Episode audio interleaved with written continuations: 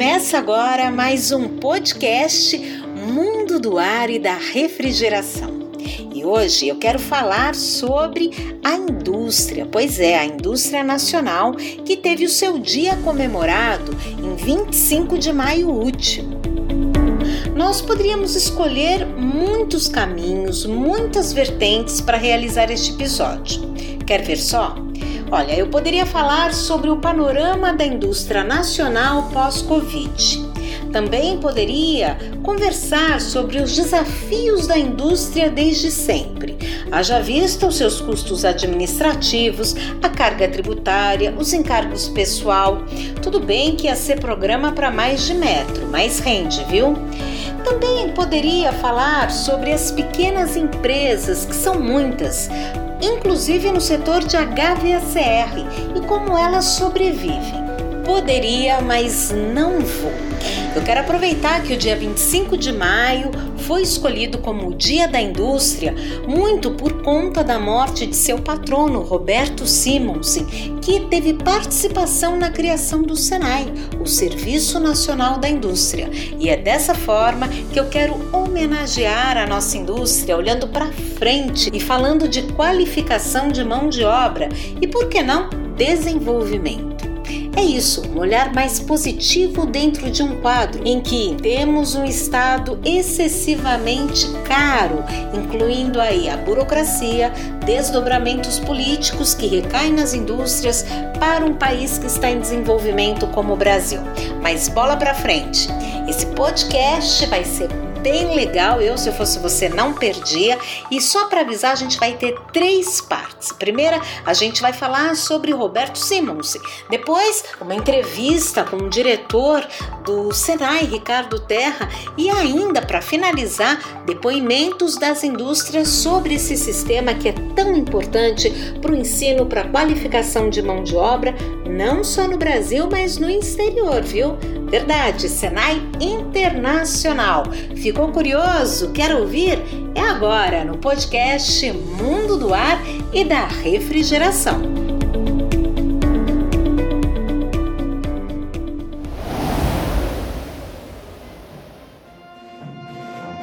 O SENAI, o Serviço Nacional de Aprendizagem Industrial, foi criado em 22 de janeiro de 1942 pelo decreto-lei do então presidente da República, Getúlio Vargas. O SENAI surge para atender a uma necessidade premente que necessidade era essa?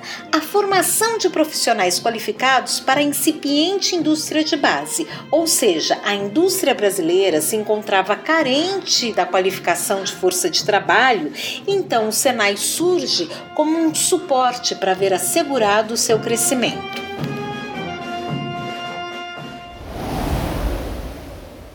Bem, já é de conhecimento que o Senai foi criado em 1942. Ainda naquele ano, meses para frente, em setembro, foi que o Senai deu início às suas atividades no estado de São Paulo. E aí eu quero chamar atenção para dois pontos que eu considero importantes. Primeiro, ele providenciou a compra de terrenos e prédios onde foram construídas e instaladas as suas escolas. Depois, ele realizou um cadastramento das indústrias existentes e também é, fez uma relação, um cadastro da quantidade de pessoas empregadas naquelas empresas. Bem interessante, né?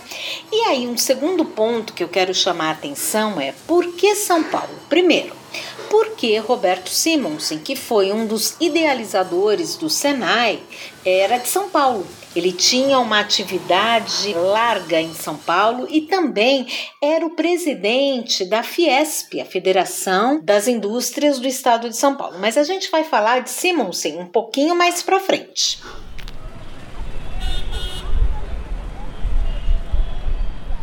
Para além disso, São Paulo, que não era a capital do país, aliás, nunca foi, já na década de 1940 apresentava-se em plena expansão populacional, que foi uma mola propulsora para a expansão industrial, que transformaria a capital paulista numa metrópole.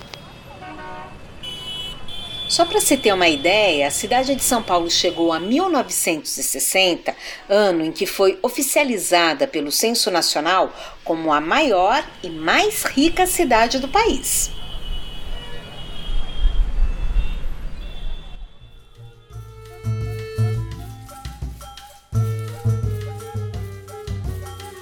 E para fechar essa história, eu conto que em 1940 a capital do Brasil era o Rio de Janeiro. A primeira foi Salvador, depois Rio de Janeiro, do século XVIII até 1960, quando então foi construída Brasília e a capital migrou para lá.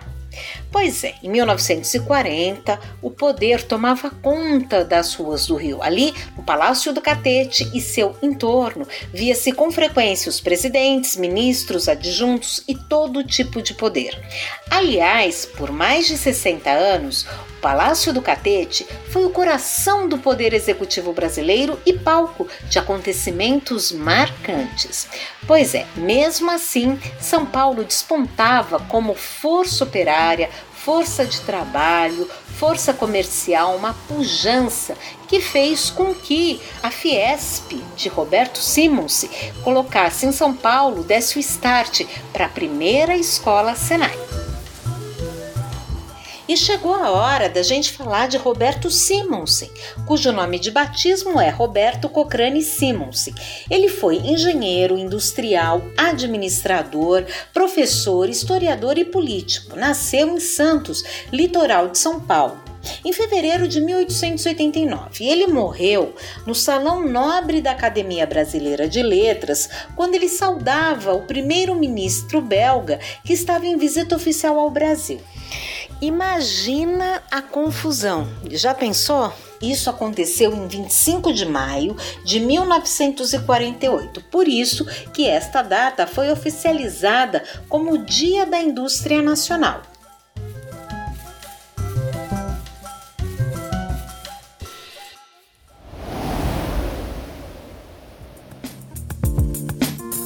O Senai é uma instituição privada brasileira de interesse público sem fins lucrativos, com personalidade jurídica e de direito privado. Está fora da administração pública, ou seja, não é uma instituição governamental. Ele foi apontado pela Organização das Nações Unidas, a ONU, como uma das principais instituições educacionais do Hemisfério Sul. Compõe o chamado terceiro setor, que basicamente é formado por organizações sem objetivo de lucro e dedicadas às questões sociais. O seu principal objetivo é apoiar 281 áreas industriais por meio da formação de recursos humanos e da prestação de serviços técnicos e tecnológicos. Os programas de captação profissional são viabilizados por meio das modalidades de aprendizagem, habilitação, qualificação, aperfeiçoamento, técnico superior e pós-graduação. Também presta serviço tecnológico, assessoria, consultoria, pesquisa aplicada, design, serviço laboratorial, informação tecnológica. Muitos cursos são ministrados de forma presencial, mas também à distância, o chamado EAD Educação à Distância. O Senai está presente em todo o território brasileiro através de unidades operacionais, kits didáticos de educação profissional que funcionam como oficinas móveis, né? As carretas e também os barcos escola. Isso para 28 diferentes indústrias, ocupações. Além do Brasil, o Senai está presente em oito países e três organismos internacionais. E como se formam os recursos do Senai? Bem, parte é proveniente da indústria por meio da contribuição de 1% sobre o total da folha de pagamento mensal. O restante vem da venda de produtos como cursos e serviços técnicos. E agora vamos saber o que, que as indústrias pensam sobre o sistema Senai, sobre essas importantes escolas que promovem o ensino técnico e a qualificação profissional. Vamos ouvir?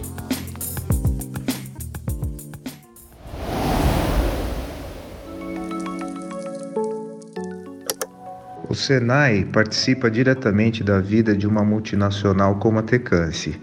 Isso é fácil de ser entendido. Temos desde nosso corpo técnico, passando pelos gestores e chegando até a direção da empresa, alunos regressos de escolas Senai de diversas regiões do país. O Senai faz parte do DNA da Tecance, não há como separá-los. Este foi o diretor de marketing e relações institucionais da Tecance do Brasil, Homero Busnello. O meu nome é Amanda Salamone, eu trabalho na empresa IMAI Hydronic Engineering, é, conhecida também como TA. Excelência nos professores, nas estruturas laboratoriais, acessibilidade, didática voltada a conhecimento prático de nosso setor. O Senai ele representa a junção destas três qualidades e contribui diretamente para a formação dos profissionais do nosso setor e a redução de desperdícios energéticos, seja no desenvolvimento correto de projetos, além da correta operação de nossos sistemas e equipamentos de HVAC.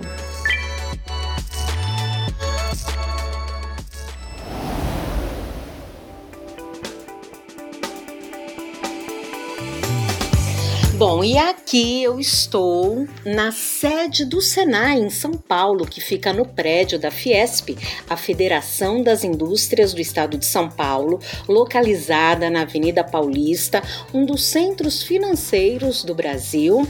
E eu tô aqui no Senai, como eu já disse, conversando com o diretor regional do Senai, o Ricardo Terra, que, para quem não sabe, diretor regional não é apenas um diretor que cobre a região, mas é o primeiro executivo na estrutura do Senai no que diz respeito aqui em São Paulo.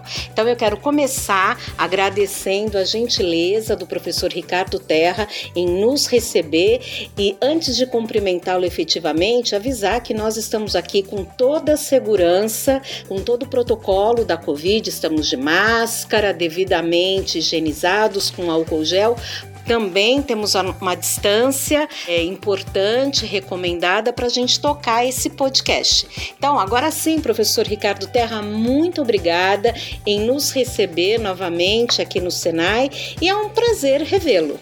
Olá, Cristiane, é um prazer falar contigo mais uma vez e com seus ouvintes do mundo do ar e da refrigeração. Esse podcast é tão importante para o setor e será um prazer, como educador, falar sobre educação, sobre tecnologia e principalmente sobre inovação do setor. Muito obrigado mais uma vez pela oportunidade, viu? Sou eu quem agradece, viu, professor Terra? Mas antes de entrarmos na nossa entrevista de fato, eu gostaria de convidá-lo a ouvir o que outras empresas têm a dizer sobre o Senai. Vamos ouvir?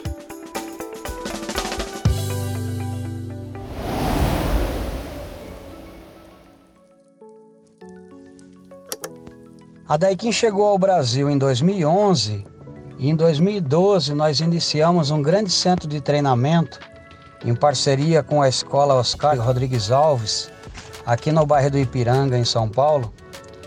E durante esses anos nós conseguimos treinar mais de 7 mil técnicos e formar uma rede credenciada de instaladores e mantenedores bastante sólida no Brasil. Nós da Daikin Brasil somos muito gratos ao Senai por ser esse centro de excelência em formação e qualificação de mão de obra técnica. Ouvimos o gerente de treinamentos da Daikin Brasil, Genivaldo Rosa. Oi, pessoal do Senai. Aqui é Rodney Pérez, vice-diretor comercial na Fugalge Contros. E como ex-aluno do Senai, uh, eu venho agradecer ao Senai toda a dedicação que vocês possuem na formação do técnico. A Fugalge Contros é muito agradecida, principalmente porque o Senai é uma ferramenta de introdução de tecnologia ao mercado. Parabéns. Também queria agradecer todos os técnicos formados em informação tá? pela dedicação e vocês ao longo da carreira podem sempre contar com a Fugalge no apoio tanto técnico quanto na introdução de novas tecnologias no mercado.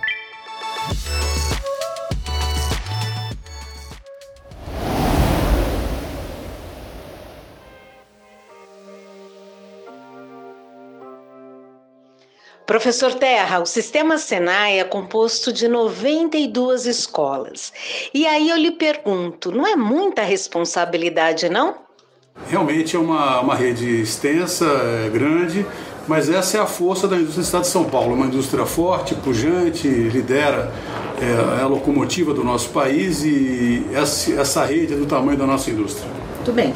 Diante de todo esse tempo, dessa experiência acumulada, qual é ou quais são os grandes desafios do campo educacional no Brasil?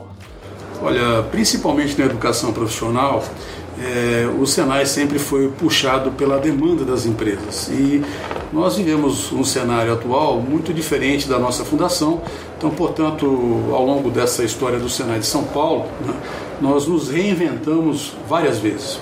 O que se percebe eh, no início da nossa história é que nós tínhamos aqui em São Paulo e no Brasil uma indústria que fundamentalmente reproduzia desenvolvimentos feitos em outros países, nas suas matrizes, né? E ao longo desse processo, eu vou assim pular grandes etapas, mas é como se fosse uma coisa bastante degradê, diluída ao longo do tempo, mas é, vindo para os dias de hoje, nós temos uma indústria brasileira é, que hoje está na fronteira em alguns segmentos do mundo. Né?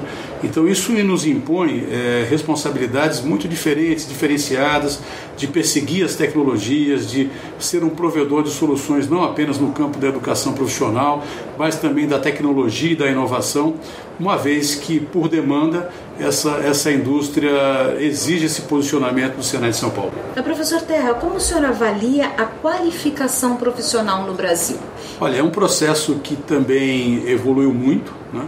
Nós é, nos apropriamos, é, fundamentalmente aqui no Senado de São Paulo, falo pelo Senado de São Paulo, é, de modernas tecnologias. Hoje nós temos uma engenharia educacional é, que procura se apropriar das mais modernas tecnologias é, de estruturação, de levantamento de necessidades do mercado de trabalho através de análise funcional e a partir daí estabelecendo é, um perfil profissional que, que nos é, dá a clareza das competências que essa pessoa irá mobilizar no exercício de uma função junto ao mercado de trabalho.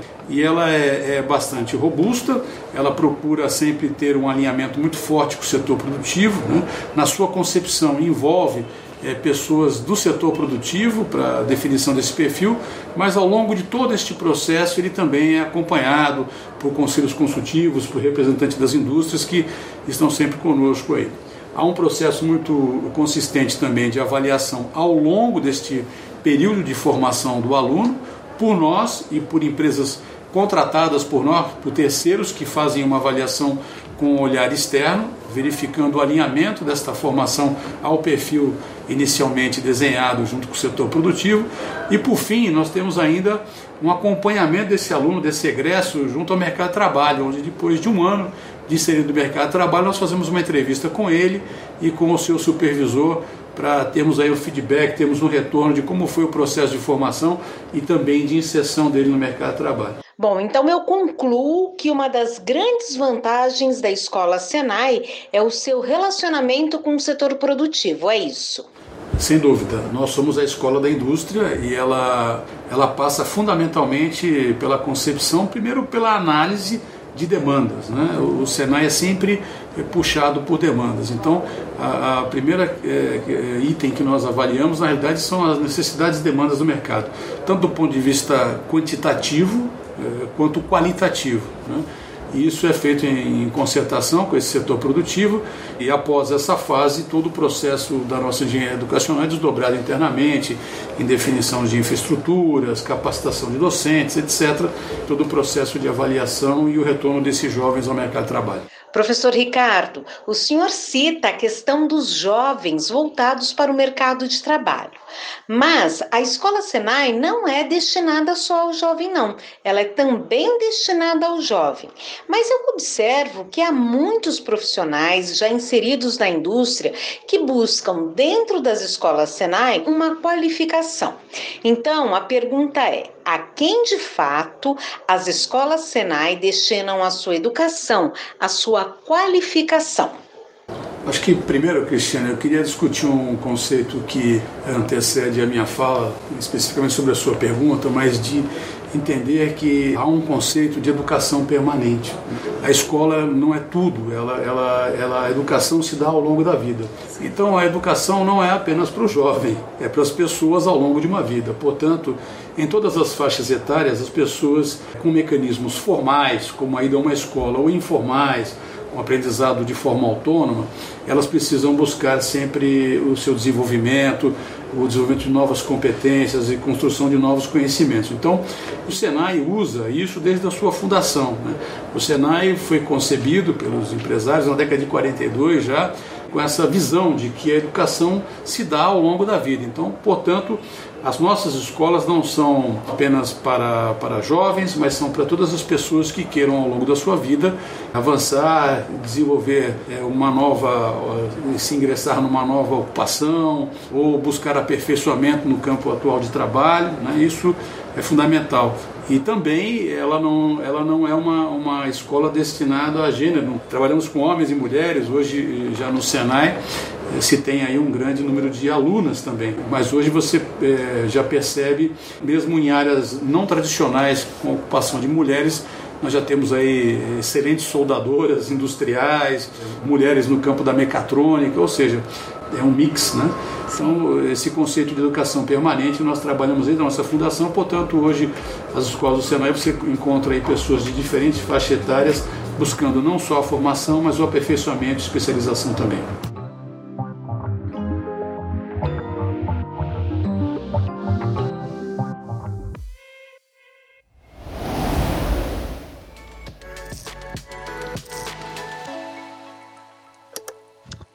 Sou Caroline Braga, coordenadora de marketing na Mercal do Brasil, e eu quero falar da importância do ensino técnico e da qualificação profissional que as escolas Senai oferecem com tanta excelência na formação de seus alunos e também abrem espaço para que as empresas possam participar deste universo acadêmico através das experiências e compartilhando tecnologias tanto que constantemente contratamos os menores aprendizes a partir do Senai.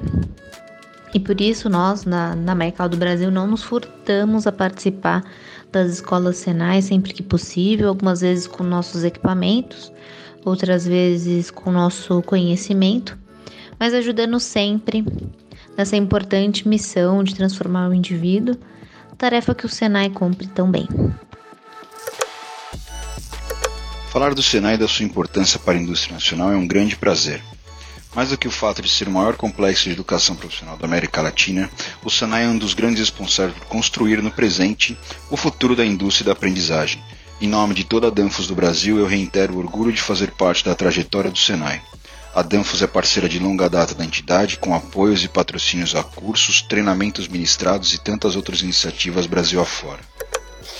E este é o Eduardo Drigo, gerente de aplicação e serviços da divisão Climate Solutions da Danfos América Latina.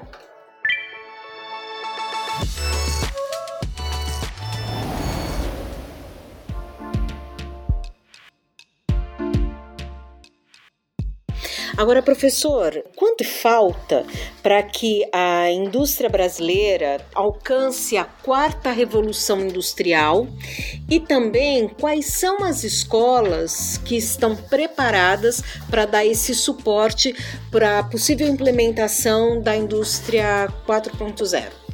Nada como ter uma repórter inteligente fazendo as perguntas certas, Cristiane. As perguntas é que movem o mundo, não são as respostas.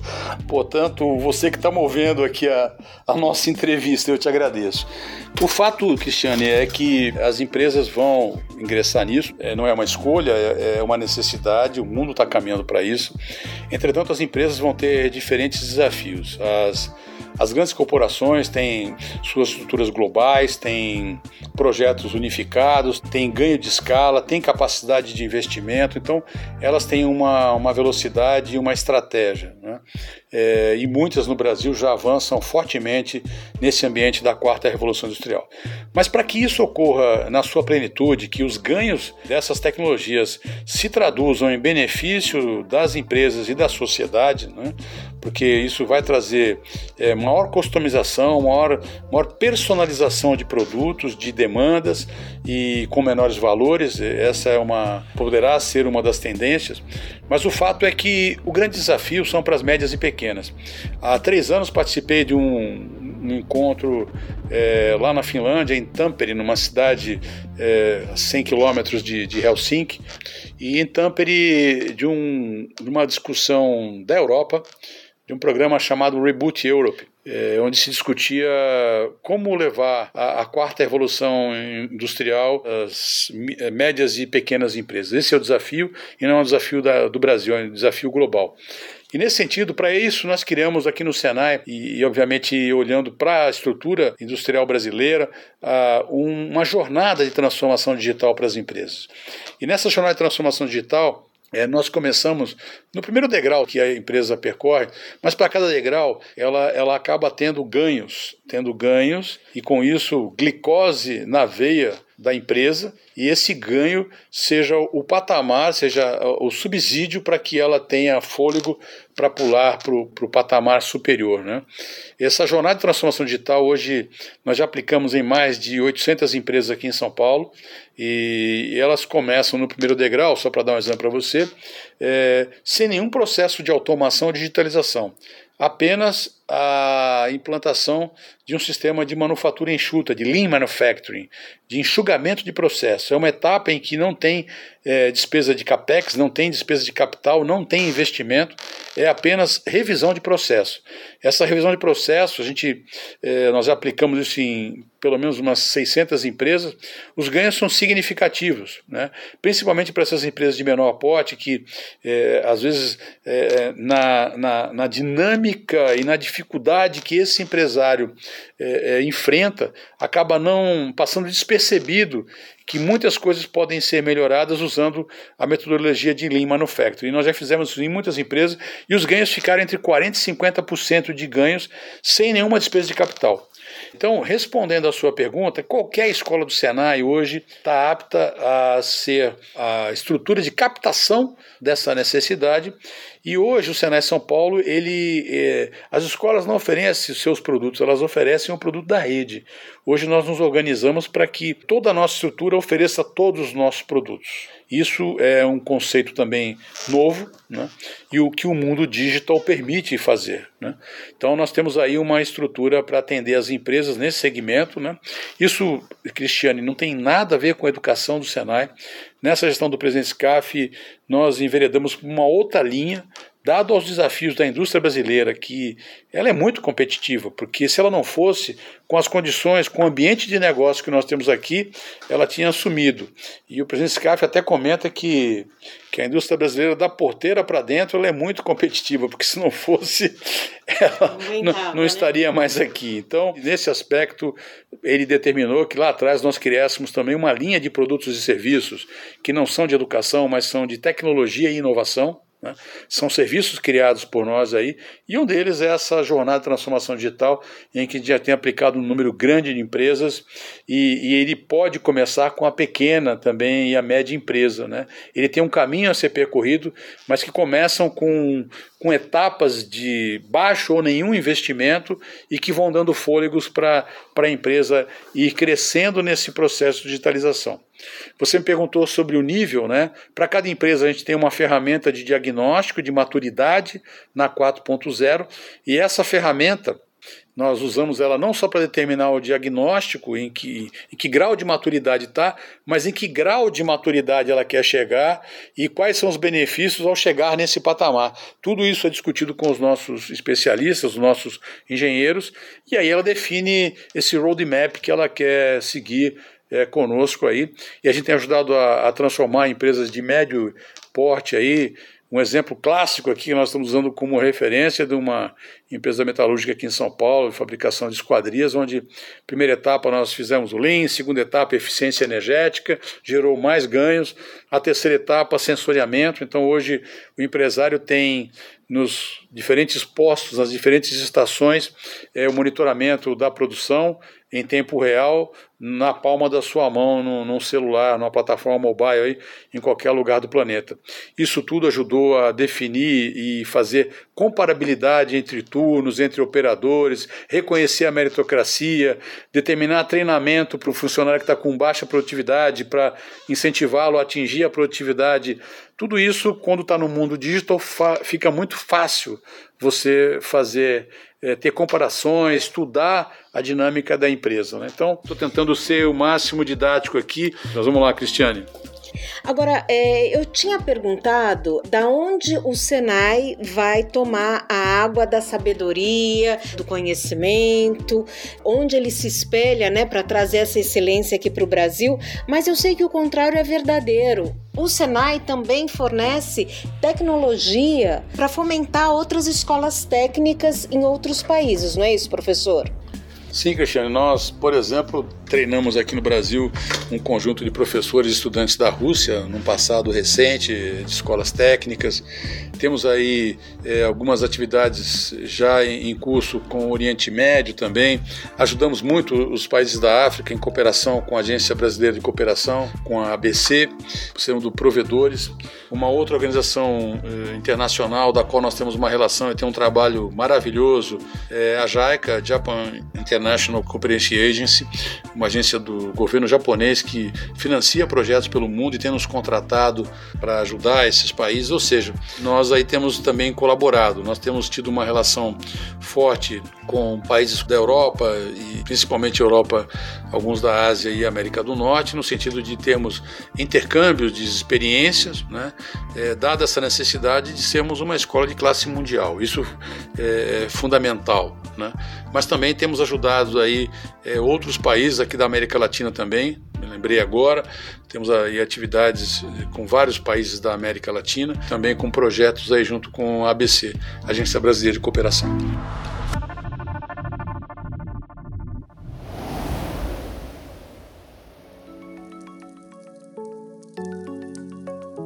Quando eu falo de Senai, eu até me emociono, porque tudo de bom que aconteceu na minha vida é, foi por causa do Senai, né? Desde os cursos que eu fiz em formação continuada, curso técnico, tive a honra de trabalhar como professor docente no curso técnico do Senai. Então, o Senai me proporcionou estudar fora do país também, estudei na França, me aperfeiçoei. Então, Senai, aonde o Senai está estabelecido, o bairro muda. Haja vista aí Vila Mariana, o Senai entrou lá 50 anos atrás, hoje é uma cidade grande, um bairro nobre. Você vê o Ipiranga, você vê o Senai transformando a cidade de Diadema. Então, todas as regiões que o Senai se estabelece, ele faz a diferença. O Senai ele tem um impacto social e econômico no país absurdo, porque o Senai ele mudou a vida aí da indústria brasileira, a indústria brasileira, desde a época de Getúlio, JK, que estavam indo estudar o GEA, né? Indo para a Europa, aí o Roberto Mangi veio para cá, industrializou o parque industrial brasileiro com formação de mão de obra. Senai é o modelo adotado pelo mundo todo, não existe nenhuma referência igual ao Senai hoje, acho que no mundo. E todo o sucesso que a Superar tem hoje, que o professor Serginho faz aí nas redes sociais, é por conta da formação que eu tive ao longo da minha vida de Senai, né? Eu até usava uma expressão aí, não sei se eu era o, fui o pioneiro a usar essa expressão que eu chamava meus alunos de senaiano, porque um aluno que é senaiano, a vida dele é diferente dali para frente. Esse sabe muito. É o meu parceiro na revista HVACR em Foco, Sérgio Eugênio da Silva, fundador da Superar. Um abraço, viu, professor Serginho? Olá, pessoal. Eu estou passando aqui para agradecer ao Senai por sua parceria com a LG na divisão de ar-condicionado. Essa parceria que visa a capacitação dos instaladores tem sido de grande valia para o nosso mercado como um todo. Os nossos produtos, fazendo parte do Senai, também auxilia na capacitação não somente dos profissionais ligados à LG, bem como ligados ao Senai. Muito obrigado. nós ouvimos o gerente-geral de Engenharia de Serviços da LG, Cláudio Pereira. Obrigada, viu, Cláudio, pelo seu testemunho.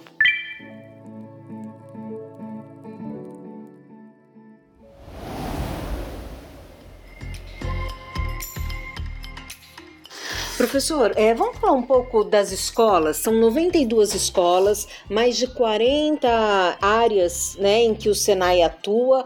Como é que estão essas escolas? A última vez que nós havíamos conversado foi em 2016. Você estava me contando sobre a escola de Santos, que ia ser um modelo de escola Senai, não é isso? Ô, Cristiano, eu vou me permitir aqui uma ousadia de dizer que todas as escolas do Senai são modelo, mas Santos é uma escola que a gente vocacionou para dois segmentos importantes lá da Baixada Santista. O que é importante que seus ouvintes entendam é que a educação profissional é muito cara. Né? Em nenhum lugar do mundo ela consegue ser subsidiada pelo participante, pela pessoa que faz o curso. Existem diferentes modelos no mundo para subsidiar, porque a pessoa mesmo não consegue pagar. Ela consegue pagar é, uma escola de nível médio, até uma faculdade, mas educação profissional é muito cara. Enquanto faculdades operam com 80 alunos por sala, algumas privadas, nós trabalhamos com 32 e em vários ambientes com 16 alunos e com um engenheiro sendo um docente, muito disputado pelo mercado. Então é um cenário diferente. E ele entra num ambiente com máquinas muito caras caríssimas e que os materiais de consumo também são muito caros, porque são materiais usados no ambiente industrial. Portanto, ela é muito cara. Então a gente tem que ter muita assertividade. E tem um outro agravante ainda, Cristiane, que educação profissional, diferente da educação geral, ela não é perene, ela não é ao longo da vida, porque como ela tem tecnologia aplicada, ela tem obsolescência, ela se perde. Então, não adianta eu formar pessoas achando que daqui três anos ela vai trabalhar naquela ocupação, porque ela vai chegar lá daqui três anos e a ocupação dela mudou, tá certo? Por isso, é toda essa estrutura que nós montamos de inteligência de mercado aqui, com analistas, com economistas, com cientistas de dados, para ajudar a ter de forma bastante preditiva essas demandas. Então, Santos, que você citou, é uma escola que está dedicada ao setor de óleo e gás e também ao porto. Então, lá essas duas vertentes são prioritárias na, na agenda de Santos. Né? Nós temos, por exemplo, nós somos um grande produtor de alimentos, nós temos três escolas dedicadas a alimentos aqui em São Paulo, uma no interior é, do estado, no meio do interior do estado, que é Campinas, e uma lá em, em, em Marília. Você tem um polo, um polo muito forte de bolachas, é, biscoitos, são várias empresas que se, se, se concentram naquele, naquela região. Né? Então, todas as escolas nossas de alguma forma, são vocacionadas para essa questão dessa regionalidade. Nós, através do CIESPs e de uma estrutura de departamentos regionais da Fiesp, a gente tem um olhar do contexto regional da, da, do parque industrial. O CIESP está distribuído ao longo de todo o estado. É o centro das indústrias do estado de São Paulo. Ele tem sede em eh, 42 regionais em todo o estado. Portanto, eles são um bom instrumento, um dos instrumentos que nós usamos para ter essa, essa percepção do ambiente regional. Os sindicatos é, têm uma visão setorial. Então, os sindicatos patronais aqui da casa nos trazem essa visão setorial. Por exemplo, da refrigeração e climatização, o segmento da metalmecânica, da eletroeletrônica, do agronegócio, trazem a visão setorial. Isso tem nos ajudado a balizar. Então, as escolas são vocacionadas para isso e sempre orientadas sob demanda. Tanto do ponto de vista qualitativo, na concepção dos cursos junto, articulado com esse, os futuros empregadores dos nossos alunos, é, e, e do ponto de vista quanti, quantitativo, o quanto oferecemos, porque ela é cara, então tem que ser sob medida também, né? Por isso aquela frase que se falava no passado, né? Isso obviamente dentro do ambiente de crise tudo muda, tá certo? Por conta de N situações de mercado, mas os pais falavam no passado, ó, vai para o Senai que você arruma um curso, né? E, e por que arruma um curso? É uma coisa óbvia. Se eu faço o que o mercado precisa e na quantidade que o mercado precisa, obviamente esse aluno do Senai vai ter essa oportunidade de trabalho trabalho como consequência na sua vida. Ok. Professor, vamos falar um pouco das escolas dedicadas à eficiência energética. Também quero falar das escolas de sustentabilidade e as escolas de HVACR. Bom, primeiro tema de eficiência energética é um tema importante.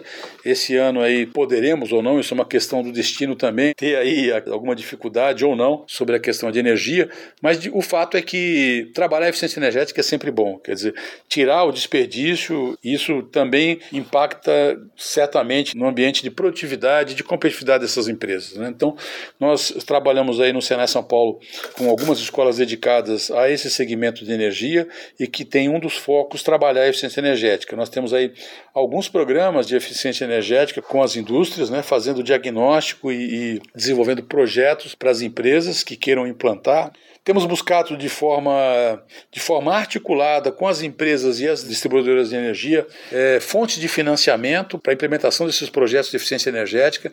Tem algumas linhas hoje públicas de financiamento, principalmente da, da ANEL, Agência Nacional que regula a questão da energia no país. Então, temos aí não só nos preocupado com a questão dos projetos, o diagnóstico e projetos, mas também contribuir com as empresas na busca aí de recursos, aí de dinheiro verde para financiar financiar esses projetos. E temos em curso aí várias escolas que, na realidade, a nossa rede hoje presta esse serviço. Então, eh, se algum ouvinte seu do setor empresarial, industrial tiver interesse, é só procurar uma escola Senai ou entrar no nosso site deixar alguma mensagem no nosso Fale Conosco, que certamente alguém do Senai vai entrar em contato com ele para apresentar quais são as nossas linhas de produtos e serviços no campo da, da eficiência energética. Bom, a gente está falando sobre as escolas de eficiência energética, energia, enfim. Mas eu sei que as escolas dedicadas à HVACR também têm um trabalho muito importante nessa questão sustentável, que é também a eficiência de energia, fluidos refrigerantes, enfim. Vamos falar um pouco sobre essas escolas dedicadas à climatização e refrigeração? É, nós temos uma escola que é o nosso centro de, de inteligência nesse setor, que fica aqui no Ipiranga, muito conhecido do setor. Aliás, essa escola ela tem um sucesso muito grande no setor, porque o setor participa muito da escola. Na realidade, na realidade essa escola ela tem uma participação é, muito grande é, do empresariado. Eles participam é, no apoio a essa escola, dando sugestões, fornecendo equipamentos, insumos. É, às vezes até eu fico emocionado porque essa, sem dúvida nenhuma, é um excelente exemplo de como essa comunhão entre as empresas de tecnologia, as empresas fornecedoras do mercado e a educação profissional, no caso, a essa escola da indústria que é o Senai, né? E acho que o que, o que nos diferencia e talvez nos coloca nessa condição de classe mundial é exatamente essa proximidade. Na realidade, não é proximidade, porque nós somos uma única, uma única entidade. Né? O Senai é a escola da indústria. Essa escola, por exemplo, há dois anos sofreu com a inundação aqui na cidade de São Paulo, uma, um, um, colapso aqui, um, um, nível pluviométrico excessivo. Ela fica na, no Ipiranga, na beira do rio Tamanduateí, e rompeu uma barragem que já é construída na escola. Há muitos anos esse nível não era atingido, e lamentavelmente atingiu. Mas no dia seguinte nós tínhamos um grupo de empresários na escola já visitando e traçando junto com o Senai um grande movimento de repor os equipamentos. São muitos equipamentos incomodados dos, dos fornecedores e que trazem na realidade, os seus produtos de fronteira para serem utilizados no ambiente de educação profissional. Né? São empresas nacionais e multinacionais que trazem as tecnologias mais avançadas do segmento. Isso não ocorre só lá, né? nós temos aí parceria com empresas em todos os setores do Senai. Nós temos aí, hoje, perto de 5, 6% dos nossos ativos, isso já está monitorado por nós, nós estamos expandindo isso já em, em parcerias com empresas é, de diferentes setores. Né? Isso é importante porque nos traz tecnologia de fronteira.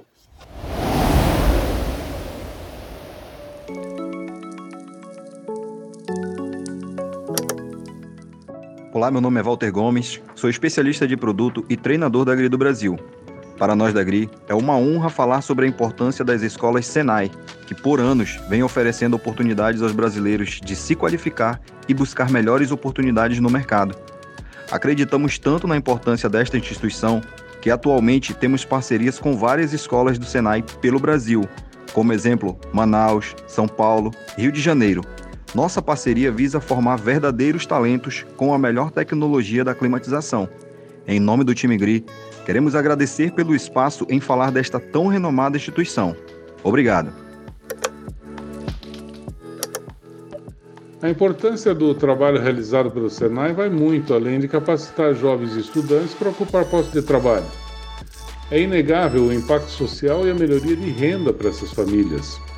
Além disso, para muitos desses jovens, a oportunidade do primeiro emprego só foi possível graças aos cursos técnicos oferecidos pela instituição.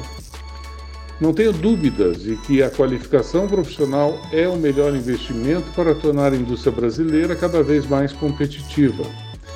Como engenheiro e gerente técnico de produtos e aplicação da Armacel, com a minha equipe, tivemos a satisfação de ministrar alguns treinamentos e também dar palestras aos alunos. Uma experiência que sempre foi muito positiva. E ele é o Lineu Rosman, da Armacel. Muito bom, viu, Lineu?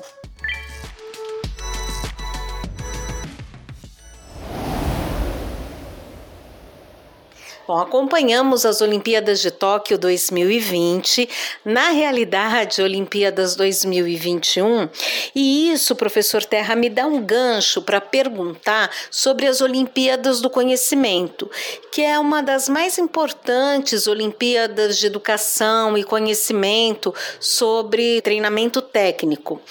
E aí eu quero saber como estão os preparativos para a próxima edição das Olimpíadas do Conhecimento.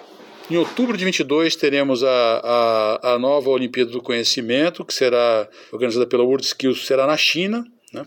E nós estamos agora, nesse momento, trabalhando na composição da delegação brasileira, onde alunos do Senai do Brasil inteiro estão competindo, né? e o Brasil tem conquistado importante posicionamento nessa competição. Nas últimas seis competições ficamos entre os cinco primeiros no mundo, né?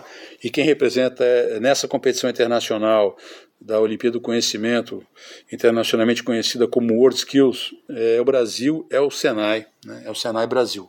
E nós temos é, dedicado muito a essa questão da Olimpíada, porque ela tem sido para nós também uma das formas de monitorarmos essa educação no mundo e os desempenhos que ocorrem no mundo. Então, ela, ela é um instrumento importante de benchmark, de compara, comparação da nossa educação com o mundo. O que é importante destacar também, Cristiane, é, é esse fenômeno que ocorre na World Skills, que é da transformação das ocupações, né?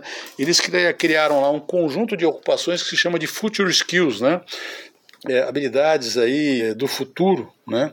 E elas são é, ocupações importantes, como tratam de IoT, tratam de inteligência artificial, tratam de questões que estão muito vinculadas ao que eu descrevi anteriormente sobre 5G, tratam de tecnologias que fazem parte desse contexto das tecnologias habilitadoras da 4.0. Né?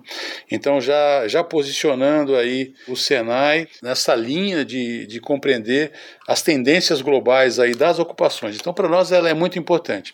E também a consciência de que se a gente consegue fazer isso com o computador, o desafio é fazer com milhares de jovens brasileiros aqui em São Paulo. Isso é. para nós, ela é a nossa Fórmula 1. Né? várias dos incrementos tecnológicos do setor automotivo nascem na Fórmula 1 e aí a gente usa isso escala, né? faz o escalonamento disso para a nossa estrutura. Então essa é mais uma das ferramentas. É bom você lembrar sobre esse tema, Cristiano. Eu te agradeço por essa pergunta e agradeço muito por essa oportunidade de podermos falar sobre a Olimpíada do Conhecimento. Bom, a gente vai acompanhar, nós sempre acompanhamos a Olimpíadas do Conhecimento e agora em 2022 não será diferente. Agora, para terminar, professor Terra, eu quero que você dê a sua consideração, a sua opinião ou mesmo a sua visão sobre é, o que esperar do ensino técnico qualificado no Brasil. A Cristiane, como educador e, e, líder aqui do Senado de São Paulo, junto com o nosso presidente SCAF, que é o, é o nosso líder máximo, o presidente do nosso conselho, é, a expectativa que eu tenho é que ela cresça, porque ela será a base fundamental é, de suporte desse crescimento econômico. Né? É, na realidade, é, para você ter um crescimento econômico, você precisa de pessoas qualificadas. Né? E o presidente SCAF, quando chegou à Fiesp, trouxe um lema para casa que que, que foi muito importante, porque ele traduz essa sua pergunta é, é respondida por esse tema criado pelo presidente, e é simples, mas muito profundo ao mesmo tempo. Crescem as pessoas, cresce o país.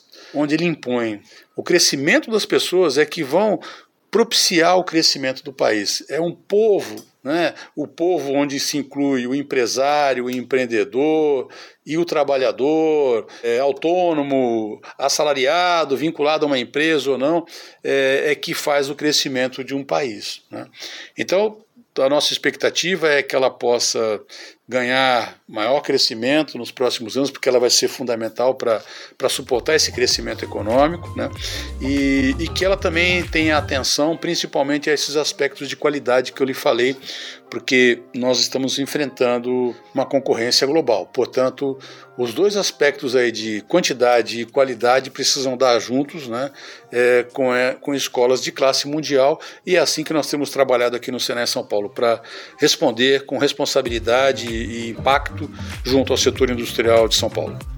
Tá ok. Professor Terra, muito obrigada pela sua atenção. Gostaria de saber se você tem mais alguma consideração aqui para deixar para os nossos ouvintes e já te agradecendo aí por nos receber aqui o podcast Mundo do Ar e da Refrigeração.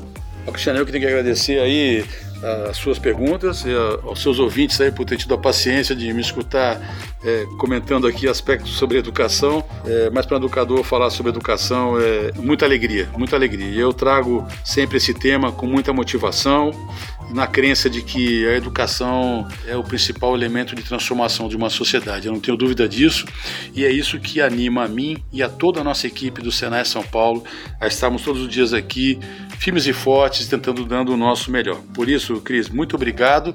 Cada vez que você quiser vir falar sobre educação, sobre mercado de trabalho, estamos à sua disposição e contando com a paciência aí dos seus ouvintes. Um grande abraço a todos. Tá bem, obrigada, viu, professor?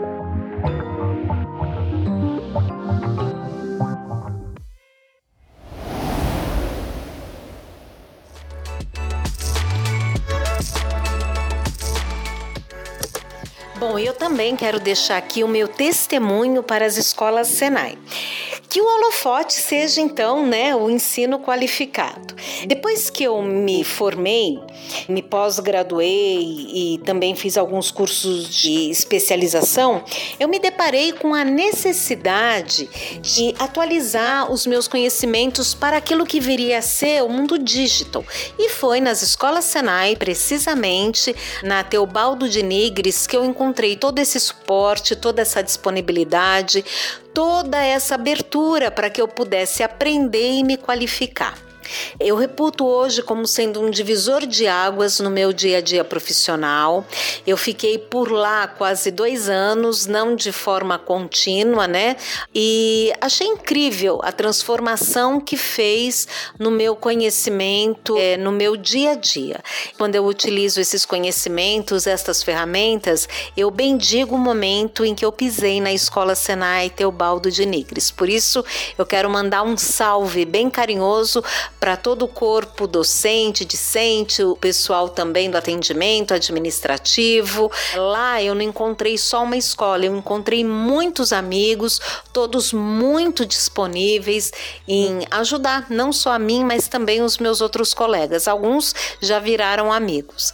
Mas o fato é que, nossa, eu fiquei muito feliz em ter podido eh, estudar, aprender no Senai, a quem eu já tinha como um trabalho excepcional profissional, haja vista que quem acompanha o meu trabalho desde o começo sabe que eu sempre coloquei o Senai, ou seja, na revista, ou no portal, agora no podcast, mas eu sempre dei espaço para o Senai.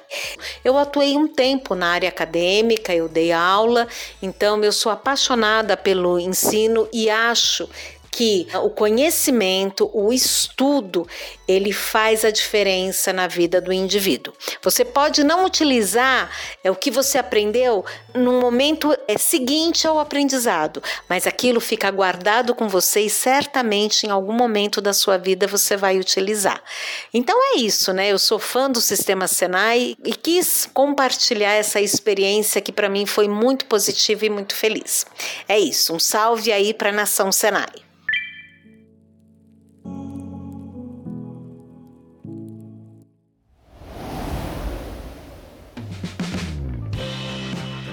Este foi o podcast dedicado à indústria, pelo menos um pedacinho dela.